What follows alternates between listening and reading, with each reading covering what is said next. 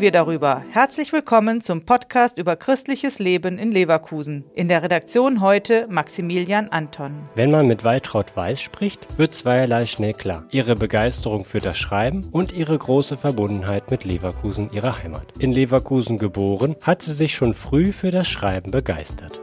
Ich habe von klein auf geschrieben. Das war mir wichtig. Ich habe sehr früh schon, war ich noch nicht in der Schule, da wollte ich ein Schreibing haben. So habe ich das Ding genannt, wo man mitschreiben kann. Ich denke mir, da wollte ich schon schreiben. Ob ich das schon wusste, was das überhaupt bedeutet, aber scheinbar ja, sonst hätte ich nicht das so benannt. Nach vielen Jahren in Köln ist sie vor zehn Jahren zurück nach Wiesdorf gezogen. Aber auch während der Zeit in Köln hat sie den intensiven Kontakt in ihre Heimat nicht abreißen lassen. So begleitete sie mit großer Freude über die Jahre hinweg stetig Literaturkreise in Leverkusen. Unter anderem einen Kreis im Kirchencafé einfach da in Wiesdorf. Mit Literatur die Menschen zu berühren, ist vielleicht noch vergleichbar wie mit Musik. Man berührt den Menschen mit der Sprache. Zu den Terminen der Literaturkreise konnte immer kommen, wer wollte. Waltraud Weiß hat sich mit einem kleinen Programm vorbereitet und man kam ins Gespräch. Corona hat dem Kreis leider eine Zwangspause verordnet. Aber Waltraud Weiß steht mit großer Freude in den Startlöchern und möchte den Literaturkreis im Einfach da natürlich fortführen, sobald es die Hygieneschutzmaßnahmen wieder möglich machen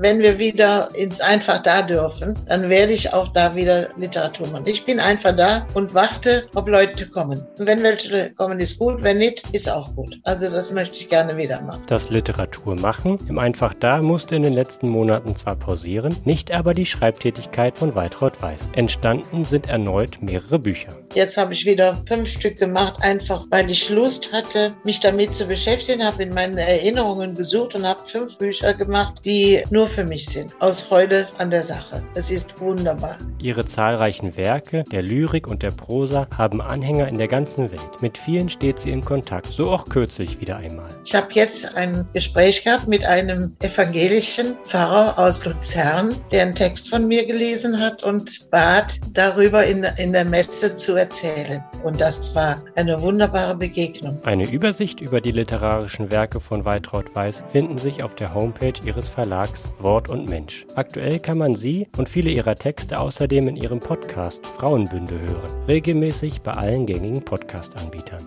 Der Podcast ist eine Produktion der Medienwerkstatt Leverkusen, der Ort für Qualifizierungen rund um Radio, Ton und Videoaufnahmen. Weitere Informationen unter www.bildungsforum-leverkusen.de slash Medienwerkstatt.